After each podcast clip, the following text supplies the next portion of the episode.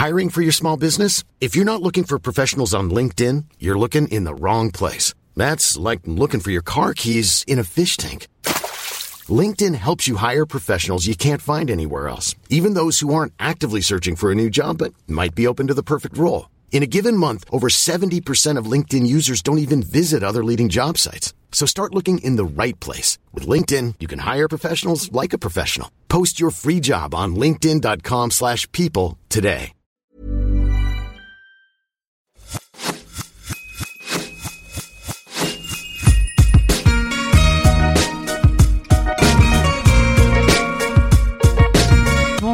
Je suis Laura Pouliken et vous souhaite la bienvenue sur l'Aléa, le podcast qui parle du risque.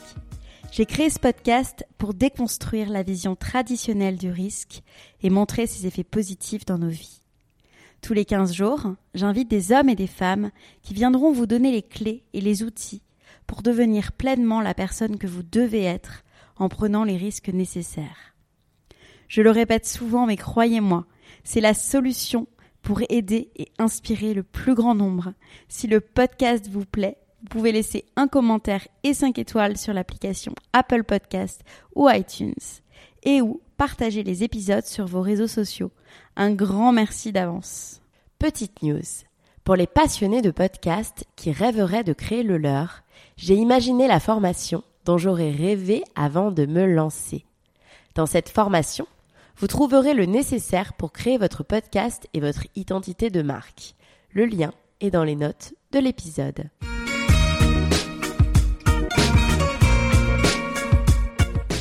Aujourd'hui, je suis avec Arnaud Gérald. Arnaud Gérald, tu es né à Marseille en 1996. En raison de ta dyslexie, l'école est très difficile pour toi. À l'âge de 16 ans, tu suis ton premier cours d'apnée et atteins une profondeur de 30 mètres. Une grande performance pour ton jeune âge. Au fond de l'eau, tu ouvres les yeux et trouves enfin un endroit où tu te sens en sécurité. Un endroit que tu peux appeler ta maison. À partir de ce jour, tu as de nouveau respiré grâce à ta nouvelle passion. C'est certain, tu as trouvé ta vocation, la plongée en apnée. Bonjour Arnaud, je suis super contente de te recevoir aujourd'hui sur le podcast. Est-ce que tu peux commencer par te présenter s'il te plaît? Mais Je m'appelle Arnaud Gérald, j'ai 24 ans, j'habite à, Marseille euh, en France et je suis apniste professionnel et double recordman du monde. D'accord, super. Euh, donc tu as hum, découvert euh, l'apnée donc euh, très jeune. Je crois que c'est ton père qui t'y a initié. Est-ce que tu peux nous parler un petit peu de cette découverte? Alors oui, c'est vrai que c'est mon père qui m'a initié à, l'apnée jeune. Déjà avec un masque et un tuba à l'âge de 16 ans. et même un peu plus tôt à l'âge de 7 ans dans dans les calanques de Marseille. C'est un milieu qui m'a fait un peu peur au début parce que ça donne vraiment euh, l'accès à un imaginaire euh, démultiplié par rapport à ce qui se passe sur Terre.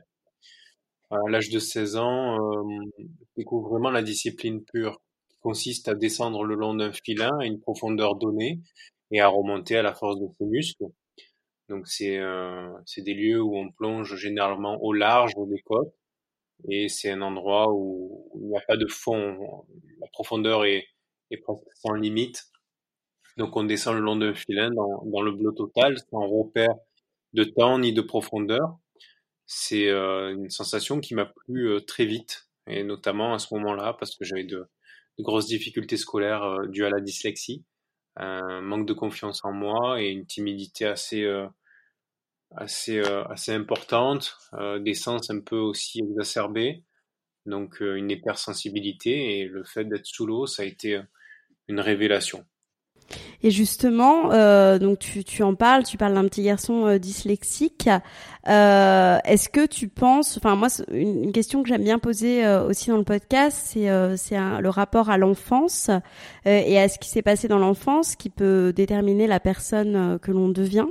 Est-ce que tu penses, toi, que justement cette, euh, cette faiblesse a pu euh, après jouer sur ta résilience et ta capacité finalement à être euh, le meilleur, en tout cas à ton âge, sur ton domaine? Oui, je pense que cette, que, cette faiblesse de, de, départ a été vraiment un point clé dans, dans le sens qu'a pris ma vie les années qui ont suivi. et qui continue aujourd'hui.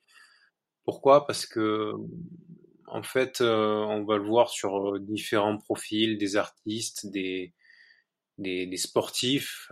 Quand, quand, quand, on passe par ce genre de, moments qui sont un petit peu difficiles à, vivre, on, a un gros manque de confiance en soi, on doute sur son avenir. Euh, des événements comme découvrir une discipline, découvrir une passion, euh, nous, nous font euh, grandir à vitesse grand V et nous font comprendre que, que le reste de notre vie sera notre passion. Donc on a un engagement qui, qui devient total envers, euh, envers notre discipline et qui bascule vraiment tout, tout ce qui pourrait se mettre euh, en travers de notre chemin, que ce soit une discipline peu connue comme la mienne, qui présente aussi des risques, ou même des disciplines qui sont un peu plus connues, mais qui présentent aussi un engagement assez important.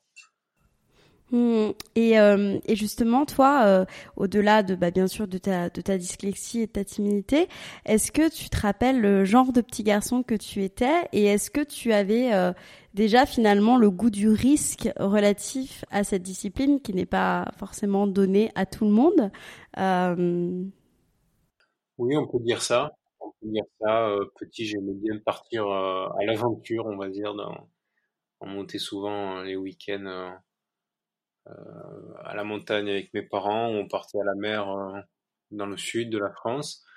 Euh, et, j'ai toujours eu ce goût d'aventure et, pas forcément me concentrer sur, sur le risque que je prenais à ce moment-là, sans vraiment me mettre en danger, mais voilà, je, je réfléchissais d'abord à l'aventure et le plaisir que j'allais prendre avant de me dire que, que j'allais prendre un risque ou, ou pas. J'étais pas un, enfant euh, peureux malgré ma, ma difficulté, euh, ma timidité, mon manque de confiance en moi. Mais, mais dans ces moments-là, en fait, j'étais euh, j'étais un petit garçon complètement épanoui. C'est plus dans le domaine scolaire que, que mes, mes difficultés euh, se ressentaient. Mmh, d'accord, très bien. Et donc tu as continué donc ta petite vie euh, en faisant donc euh, de, de l'apnée. Est-ce qu'il y a des cours d'ailleurs d'apnée? Comment tu pratiquais quand tu étais petit en fait? Tu prenais des cours? Alors j'ai découvert l'apnée avec mon père, donc il m'a enseigné les, les premiers les premiers cours de base, on va dire, équilibrer les oreilles pour la pression le fait d'y aller progressivement, donc il m'a vraiment initié à ça. Et puis ensuite, euh, j'ai pu un peu aller dans différents clubs pour voir euh, comment euh, les apnéistes pratiquaient leur discipline.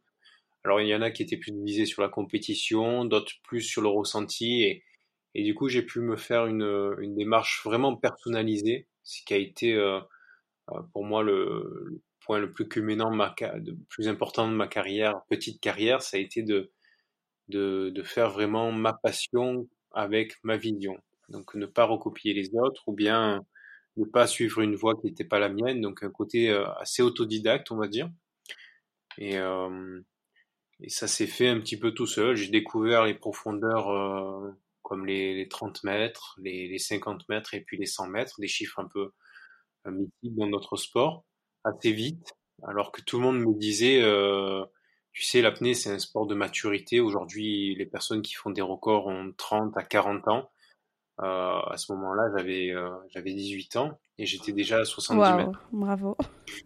Donc ça a été euh, entre j'essaye d'écouter un peu ce qu'on me dit et puis je me rends compte que ça s'applique pas forcément à moi. Et puis très vite, j'ai fait mes premiers records du monde, notamment celui de l'année dernière et celui de cette année, à un âge qui n'était pas du tout prédestiné à, à ce niveau-là de, performance. Euh, alors pourquoi ça s'explique? Ça s'explique parce que je pense que cette résilience avec la dyslexie a été euh, énorme, un, une force énorme euh, grâce à la sensibilité que j'ai envers mes émotions, envers mon corps. Il faut savoir ressentir sa limite à ce genre de profondeur et, c'est pour ça qu'aujourd'hui je peux dire que je suis le seul apnéiste à, à ne pas avoir fait de syncope au bout de deux records du monde et on continue comme ça. Et ensuite, euh, c'est surtout, je voulais et je veux toujours basculer les, les, clichés de mon sport et le faire grandir en, en, construisant autour de moi une équipe vraiment professionnelle constituée de médecins hyperbares, de kinés, d'un préparateur physique. ma famille jouait un rôle très important dans, dans cette aventure et, et en écoutant mes, mes, limites à chaque fois pour durer sur le long terme. Super. Et, euh, et pour parler justement bah, de, de, de, ton métier et de surtout du plaisir que tu as, parce que c'est vrai que pour quelqu'un qui connaît pas du tout, enfin qui, enfin moi personnellement, je je ne tiens pas, je pense, 20 secondes en, apnée. Euh, c'est vraiment un sport, si on peut appeler ça un sport, qui représente vraiment l'inconnu. Toi, qu'est-ce que tu aimes dedans? Alors dans plusieurs interviews, tu parles de, de sensations, mais quelles sont ces sensations? On va dire que dans une plongée euh, qui dure à peu près trois minutes, euh, chaque minute va représenter une journée d'émotion. Que ce soit la joie, que ce soit la tristesse, l'énervement. Et euh, en fait, c'est tellement condensé, tellement puissant que du coup, ça, ça me permet de répondre à quelques questions que je me posais à la surface sur la personne que je suis et d'en découvrir encore plus sur moi-même. Euh, voilà ce que je cherche à travers euh, ces plongées. Au passage, euh, il y a vraiment un côté compétitif qui s'installe automatiquement. Hein, on va pas se le cacher. Une fois que j'atteins la profondeur de record du monde, ben je, je vais aussi essayer de, de, battre ce record parce que ça fait partie de la discipline, parce que ça me permet aussi de d'avoir de plus en plus de poids dans mon discours pour parler de, de mon histoire. Et euh, mais le record n'est pas la finalité dans dans mes objectifs. D'accord, c'est plus en fait un bah, presque un processus en fait thérapeutique finalement parce que c'est vraiment comme tu dis te connaître mieux. Euh, c'est impressionnant. Donc en fait, tu penses lors de lors de lors du moment où tu es sous l'eau, tu es tu penses en fait finalement. Je pense énormément. C'est vrai qu'on a tendance à, à me voir au bord du bateau, très concentré, très calme, presque zen alors que pas du tout. À l'intérieur de ma tête, ça va très très vite, et notamment sous l'eau. Euh, le cerveau pense trois fois plus vite sous l'eau parce qu'il doit engranger des automatismes de survie en quelque sorte. Et le, moindre truc qui pourrait arriver euh, et qui contraindrait la plongée, il faut agir très très vite. Donc euh, dans notre sport, on n'a pas d'adrénaline, on va dire, mais par contre, on, a un moment où on est vraiment conscient de, de chaque sensation qu'on ressent. Et puis le corps est aussi en position d'automatisme. C'est des plongées que j'ai tellement répétées euh, au fil des années que je peux laisser mon esprit euh, euh, penser à, des bons souvenirs, à une musique notamment qui me permet de garder le, fil conducteur de, cette plongée et, et profiter complètement de, de ce genre de profondeur qui paraissent un peu inaccessible par mmh. moment. C'est hyper intéressant. Et donc euh, justement pour revenir donc euh, sur euh, ton record du monde, donc tu, es, tu as quand même retenu ta respiration pendant plus de trois minutes. Est-ce que toi, donc tu l'as un petit peu répondu, mais est-ce que c'était c'était un objectif pour toi de participer à, à de telles compétitions? Alors finalement, la première fois que j'ai découvert cette discipline à 16 ans, je suis monté sur le bateau, je me suis dit un jour tu seras apnéiste professionnel un jour tu pourras être l'homme le plus profond de le, tu pourras faire des records du monde et, être numéro un de ton sport. Euh, pourquoi? Parce qu'aujourd'hui, pour moi, être numéro un de mon sport, ça représente aussi une découverte euh, dans ce que l'humain peut faire. Euh, pas pour avoir le, titre ou avoir le, un petit peu de gloriole, mais vraiment pour, pour être un petit peu un pionnier à mon niveau. Euh, ce que ça m'apporte aujourd'hui de participer à, ce à ces compétitions, c'est que c'est des moments très intenses où on partage des moments extraordinaires avec euh, les autres apnéistes qui, font la compétition, mais aussi euh, de se découvrir dans des moments de stress, de se découvrir dans des moments où il faut organiser une équipe autour de soi, comme on a pu le voir cette année dans un film qui est sorti sur moi qui s'appelle La sagesse des profondeurs euh, 52 minutes et ça représente plus une aventure humaine pour moi que juste euh, un championnat du monde ou, un record du monde. Mmh. super intéressant et d'ailleurs on mettra euh, justement bah, ce documentaire, j'étais pas au courant, on le mettra dans les notes de l'épisode pour ceux qui veulent euh, qui veulent aller plus loin suite à ce podcast. Euh, maintenant j'aimerais en fait que tu nous, nous parles puisque voilà j'imagine que, que cette discipline demande demande un grand entraînement. Euh, est-ce que tu peux euh, nous expliquer finalement comment tu t'entraînes, tu te prépares à un tel exploit? Est-ce qu'il y a des techniques? Donc, euh, par exemple, on parle, on sait très bien que la visualisation, ça, ça peut être, ça peut être vraiment utilisé par les sportifs de, de haut niveau. Est-ce qu'il y a des, voilà, des, des, techniques pour se préparer aux conditions extrêmes? Est-ce que toi, tu, tu as lu personnellement? Est-ce que tu t'es inspiré de lectures, de mentors? Voilà, est-ce que tu peux nous, nous parler un petit peu de tout ça? Alors oui, il y a, tout un entraînement que j'ai mis en place depuis très tôt euh, sur la partie mentale et, physique. On va dire que dans notre discipline, euh, la partie mentale représente 80%. Euh, donc la partie visualisation est, est, quelque chose que je pratique depuis le début. C'est vraiment un fil conducteur qui permet d'acquérir des automatismes hors de mes plongées, parce qu'il faut savoir que une plongée à ces profondeurs-là, euh, j'arrive le matin sur le bateau, je fais ma profondeur, et puis la journée est finie. Et après ça, je dois faire trois jours de récupération sans plonger. Donc j'ai pas forcément euh, la tête sous l'eau tous les jours. Donc la visualisation me permet de, continuer à acquérir euh, de l'expérience. Ensuite, je m'entoure. Je m'entoure de ma famille, ce qui joue une part mentale énorme, et de professionnels de professionnels comme des médecins hyperbares avec qui je fais des tests euh, chaque année pour contrôler si mon corps est prêt à descendre à ses profondeurs, si mon entraînement aussi euh, est dans une courbe euh, croissante. Et ça me permet de, gagner de la confiance en moi ou de travailler sur certains points qui, pourraient pêcher. je m'entraîne au Cercle des nageurs de Marseille, à côté de nageurs comme Florent Manodou et bien d'autres. Euh, qui me permettent d'avoir une équipe autour de moi, une équipe de professionnels, une équipe de sportifs olympiques. Ça donne une dynamique très positive. Euh, voilà, c'est euh, il y a un alors même préparateur physique qui me suit et, ça me permet voilà de de m'évader un petit peu de, du milieu sous-marin. la pratique du VTT que je pratique depuis l'âge de 7 ans, beaucoup de VTT, j'adore la nature, euh, c'est très très bon pour les cuisses et l'acide lactique notamment qui a, qui a beaucoup dans, dans ma discipline. Euh, j'ai un kiné qui me suit, euh, il faut beaucoup d'étirements, il faut que la cage thoracique et le diaphragme soient très souples parce qu'il faut savoir que à 100 mètres, mes poumons font la taille d'une orange, donc il y a beaucoup de pression et il faut que mon corps puisse absorber et accepter cette pression. Voilà, et après, voilà, c'est ça, c'est pour la partie sportive et, et, euh, et, pour la partie entreprise, j'ai aussi une équipe qui me suit. Donc c'est euh, c'est toute une entreprise, j'ai envie de dire. Oui, parce qu'aujourd'hui, en fait, tu en vis, tu en vis depuis combien combien d'années? J'en vis depuis maintenant deux ans. Euh, j'ai monté ma mon entreprise, ma SAS. Euh, mes revenus se constituent généralement de, de conférences que j'effectue, notamment sur le risque. C'est un sujet que, que j'affectionne beaucoup en entreprise. Ça permet d'avoir euh, une démarche que les employés peuvent euh, mettre en place les matins ou toute l'année pour aller travailler en toute sécurité.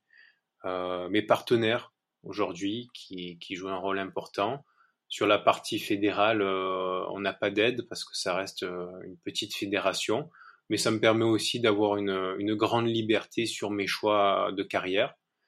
Et ensuite, euh, je me concentre de plus en plus sur la réalisation de, de projets vidéo, notamment ma dernière vidéo qu'on peut voir sur mon Instagram, qui s'appelle Below. C'est une vidéo qui a été réalisée l'année dernière à, Tahiti sous une vague entre le corail et, et les vagues, donc c'est assez extrême, on va dire, mais euh, ça donne une sorte de danse euh, aquatique. L'apnée consiste à, bloquer sa respiration. Euh, ça, je, pense que c'est ce que tout le monde euh, connaît en fait. voilà, n'importe qui qui veut faire de l'apnée, il va bloquer sa respiration. Mais comment toi, enfin, alors je sais que c'est compliqué surtout euh, par le podcast, tu peux pas nous montrer, mais comment ça se passe concrètement pour que tu puisses rester aussi longtemps en fait? Voilà, tu prends le maximum d'air, mais comment tu fais? C'est-à-dire, comment tu, ouais, comment tu y arrives plus que quelqu'un d'autre en fait finalement? Comme j'ai commencé très tôt cette discipline, euh, mes poumons se sont adaptés et aujourd'hui j'ai entre 7 et 8 litres euh, de capacité alors que la normale est constituée entre 5 et 6 litres. Euh, néanmoins, on peut tous, la capacité pulmonaire n'est pas vraiment importante, on va dire. Ça joue un rôle, mais c'est comme si une voiture pouvait avoir 300 litres d'essence au lieu de 20 litres. Si le moteur ne sait pas utiliser cette essence, ça ne sert à rien. Le moteur pour nous, c'est le cerveau donc le mental. Euh, comment je prends mon air? Je souffle un maximum d'air et ensuite je vais gonfler d'abord le bas du ventre, la partie abdominale, et ensuite le haut de la cage thoracique. Donc c'est en deux temps. Il y a plusieurs techniques, plusieurs pratiques qui peuvent euh, aider à cette prise d'air, notamment le, pranayama. Euh, voilà, c'est très important euh, pour moi aujourd'hui d'avoir cette capacité à bien respirer pour mes apnées, mais aussi en dehors, dans la vie de tous les jours. Ça me permet aussi de,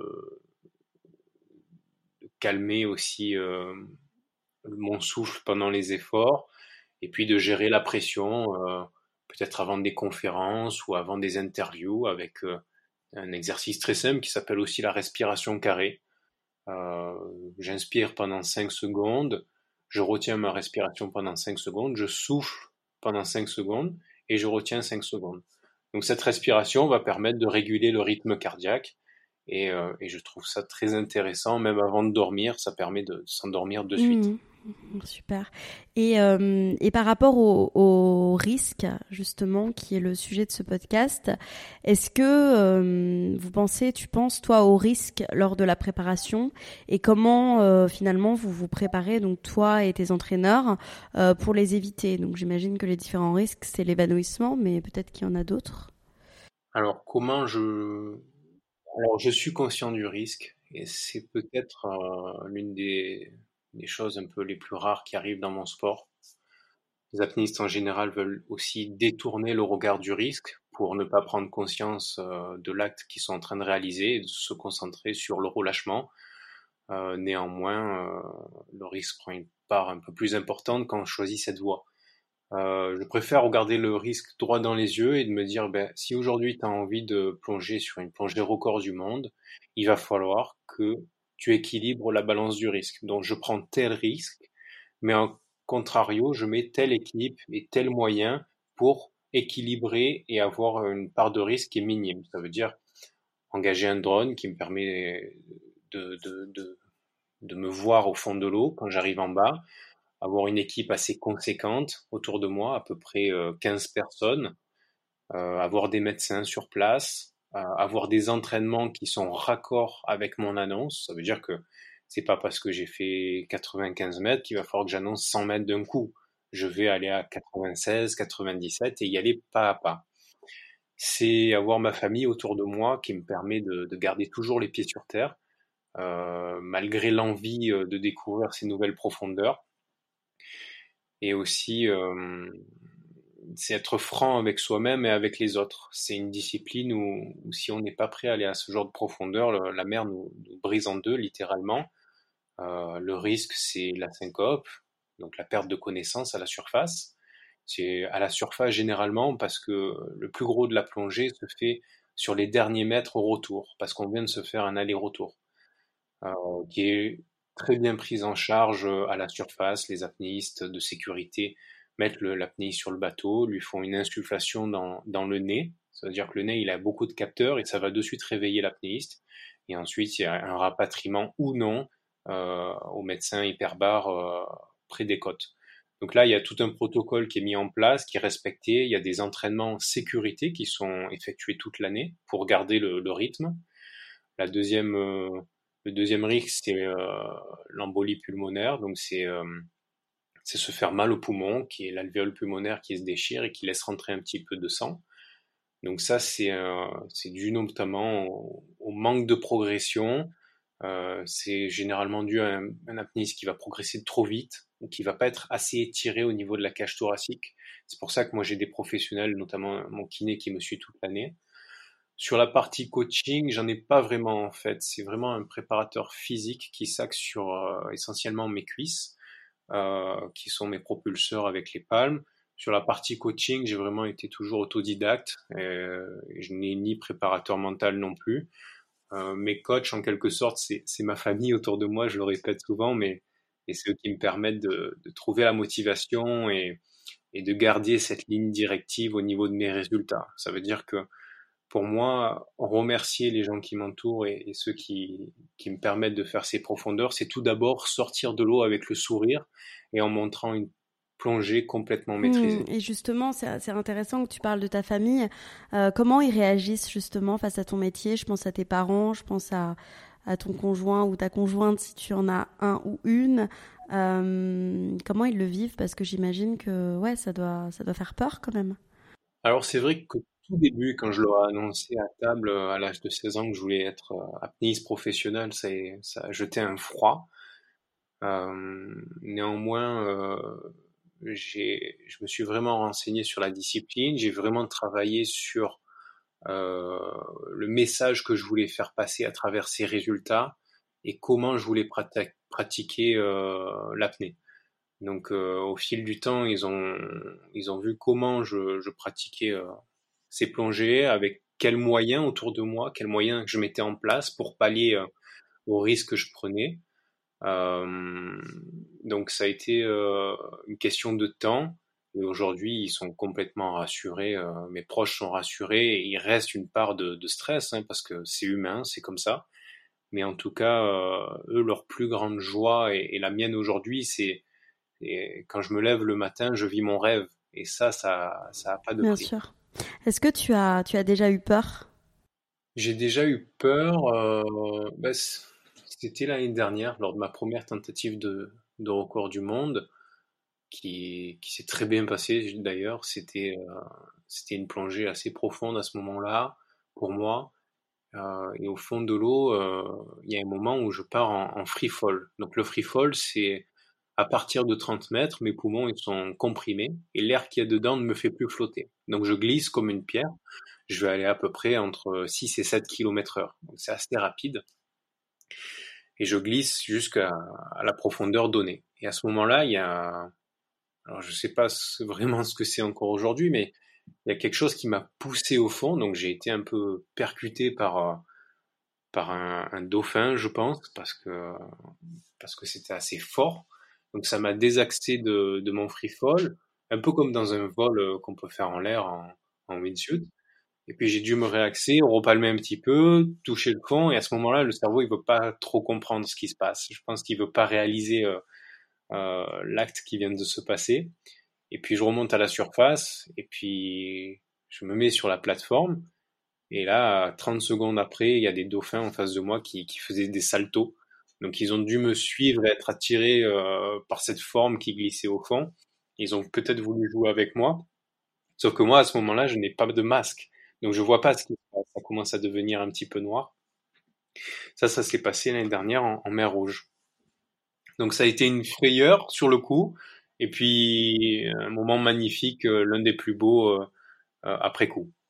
Ouais, ça t'a pas empêché de recommencer et d'y retourner euh, malgré euh, malgré ce, petit incident. Non, finalement, finalement, c'était assez. Je considère pas vraiment ça comme un incident. Ça m'a pas blessé, ça m'a pas stressé ou autre. Euh, néanmoins, voilà, je sais qu'aujourd'hui, euh, euh, par exemple, il y a quelques années, je suis resté. il y a ma longe qui s'est un peu enroulée autour du câble à, à 100 mètres, et du coup, elle m'a freiné sur la remontée, et j'ai dû la détacher. Donc ces quelques secondes que j'ai que j'ai perdu euh, au fond euh, m'ont fait un petit peu, m'ont déstabilisé un petit peu en me disant bon ben là c'est c'est pas toujours, ça se passe pas généralement comme ça. Tu n'as plus de longe au poignet. Euh, il va falloir vraiment que tu mettes tous tes automatismes en place pour arriver à la surface. Et en fait, c'est là où je me suis vraiment rendu compte que les automatismes, les visualisations et ma démarche d'y aller pas à pas et de me laisser toujours un maximum de marge par rapport à ce que je pourrais faire, a payé ce jour-là. Donc je suis remonté avec le sourire, euh, j'avais pas la longe, donc il est remonté juste après. Mais en tout cas, très important de se donner de la marge euh, malgré le potentiel qu'on peut ressentir au fond de nous et surtout le potentiel que les gens autour de nous ont envie de nous faire voir et ont envie de nous faire atteindre très vite, plus vite que la normale. Aujourd'hui, beaucoup euh, n'osent pas prendre de risques par peur justement de, l'inconnu, de sortir de sa zone de confort. Toi, est-ce que tu as des conseils et comment, euh, toi, à titre personnel, tu gères cette incertitude?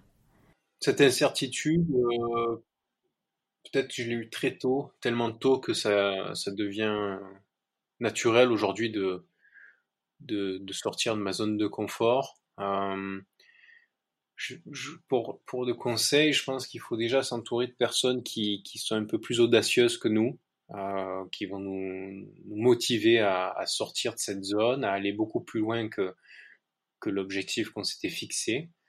Euh, c'est y aller par la technique du pas à pas, réaliser des choses qui, qui nous paraissent peut-être minimes pour nous et, qui vont permettre de faire des grands projets plus tard. Ne pas faire euh, les choses euh, de façon qui tout double. C'est vraiment y aller petit à petit, ce qui va nous permettre de, de se découvrir dans ces moments-là un peu nouveaux.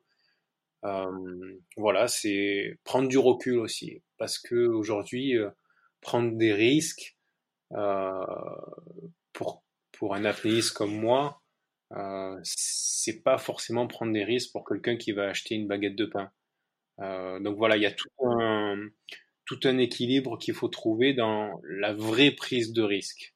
Euh, la vraie prise de risque qui, qui, qui constitue euh, euh, chaque vision de, de, chaque sport ou de chaque profession. Mais voilà, c'est y aller pas à pas et, et s'entourer des bonnes personnes Hmm. Aujourd'hui, toi, tu as que 23 euh, ans, euh, donc tu es quand même euh, très jeune, c'est ce que tu disais. Qu'est-ce qui a fait, selon toi, ta différence pour gagner, sachant que, pour m'être un petit peu renseigné, j'ai vu que les autres champions d'apnée sont quand même beaucoup plus vieux, comme tu disais tout à l'heure. Voilà, ils ont plus, plus d'une trentaine d'années, on va dire. Je pense que ce qui a fait aujourd'hui mon, mon niveau et ces records à, à, l'âge que j'ai, euh, très jeune hein, pour, euh, pour, euh, pour ce niveau. Et, c'est qu'il y a une première motivation de, de, faire différemment que, que mes pères, de dire avoir une démarche encore plus professionnelle, une démarche sur laquelle le chiffre n'est pas forcément important pour moi, ou le record n'est pas important pour moi, mais la manière de faire les choses euh, dépasse tous les résultats qu'on peut avoir. Et du coup, ça m'a levé une pression de faire absolument des résultats ou euh, d'avoir absolument euh, la profondeur ou le record. Et tout est venu assez naturellement. la démarche mentale, voilà, de, de plonger pour se découvrir, pas forcément aller toucher un chiffre ou aller toucher une profondeur. et puis, puis je pense que c'est surtout une démarche extrême, une vision extrême de, de ma vie, une vision extrême de, de, de comment euh, je pratique et, et, je vis tous les jours ma vie, euh, qui ont fait la différence. Euh, si je fais quelque chose, je le fais vraiment à 100%, sans concession.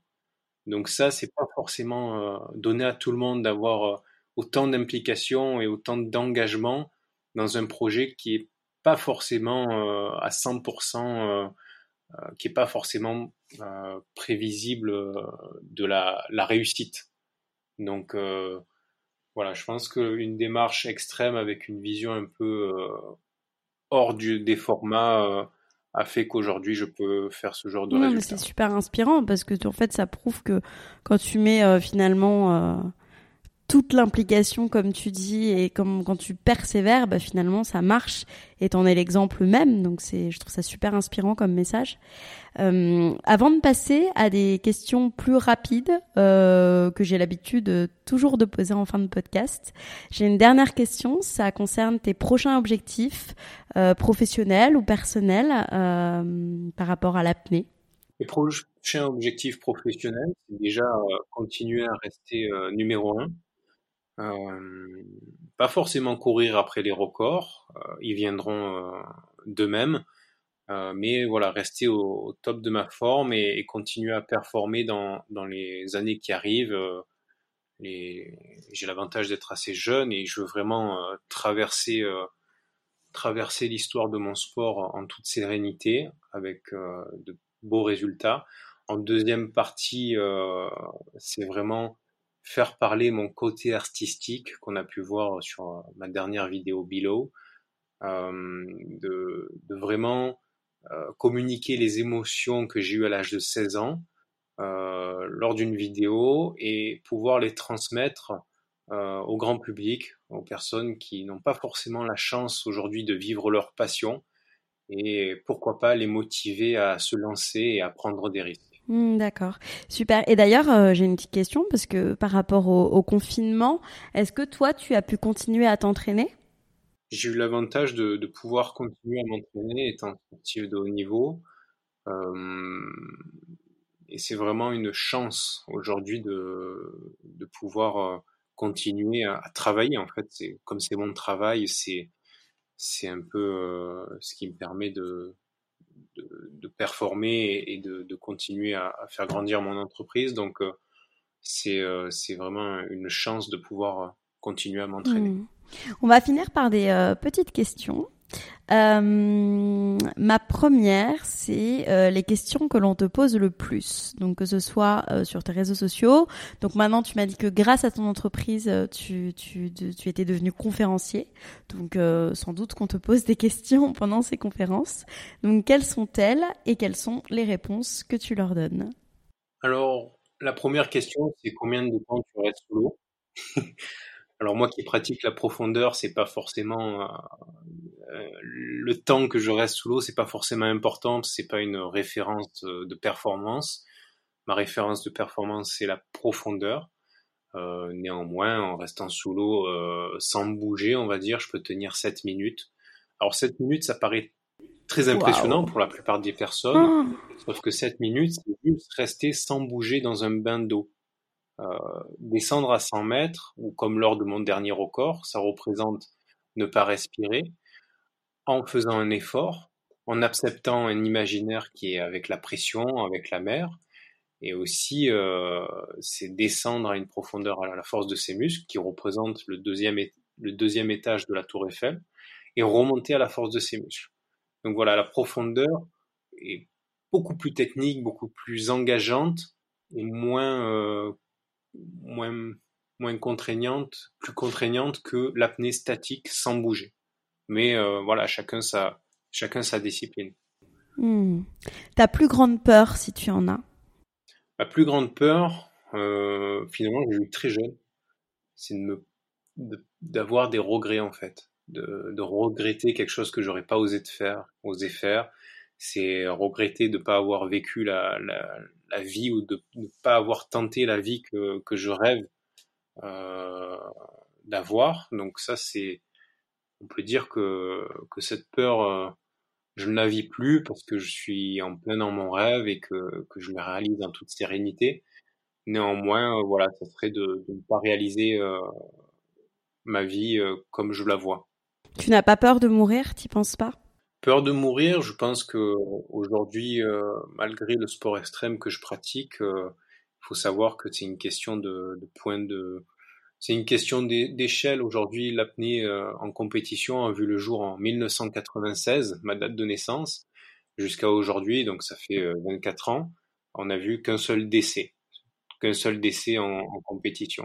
Alors que, par exemple, pour les sports équestres, je crois qu'en en 2000, euh, 2016, il y a eu plus de 11 morts sur une seule année, une année noire pour eux. Euh, le sport automobile ou, le windsuit euh, ont beaucoup de morts aussi. Donc euh, finalement, ça reste un sport extrême parce qu'on ne respire pas et tout ça, mais toute l'infrastructure que, que je mets autour de moi et qui est mise en compétition euh, n'est pas vraiment à, à risque, on va dire. Ta routine pour être en bonne forme physique et mentale? C'est un entraînement tout l'hiver, donc ça veut dire que l'hiver je, fais du VTT, de la natation, de, la muscu. Je touche pas vraiment à la profondeur. Je vais peut-être aller à la mer ou une ou deux fois, mais je vais pas dépasser les 10 mètres parce qu'il faut que je garde cette fin de retourner à, ces profondeurs pour la saison d'après. Euh, mental, euh, c'est euh, des repas en famille, de profiter des moments simples Et voilà ce que j'aime aussi dans la, dans, la, réalisation de, de ces objectifs de vie, c'est on a une autre dimension de des moments simples en fait. le plus beau moment après un record du monde pour moi, c'est aller à table avec mes petits cousins, avec ma famille, euh, avec mon filleul et, juste profiter de ce moment-là. Donc ça, c'est la partie mentale qui, qui, me tient le plus à cœur. Hmm.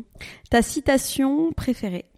Il y a plus d'hommes qui sont allés dans l'espace que d'hommes qui sont allés à 100 mètres sans respirer.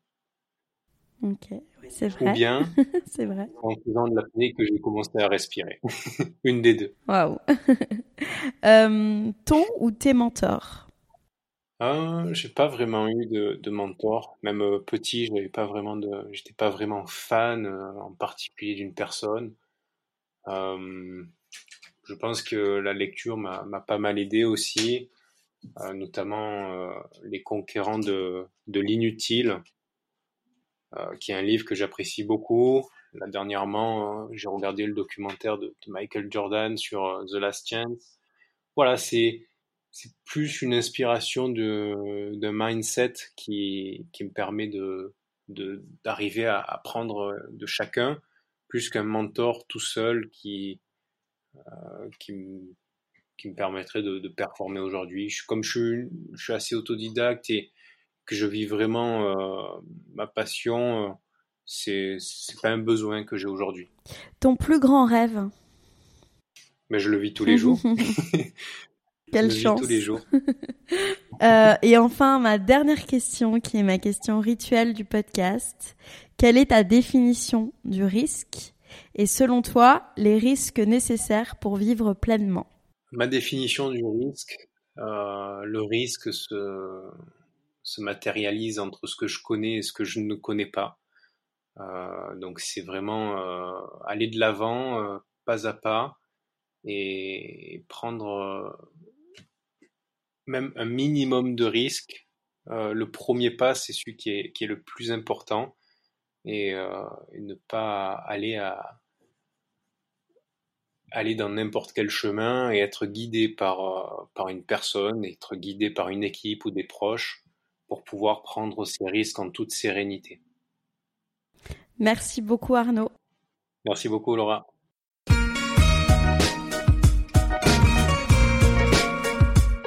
Vous venez d'écouter l'Aléa. Merci d'avoir passé ce petit temps avec moi. Quelques petites infos en plus avant de se quitter. Vous pouvez suivre l'actualité du podcast sur mes comptes Twitter et Instagram, L'eau from Paris, ou encore le compte l'Aléa.podcast. À bientôt!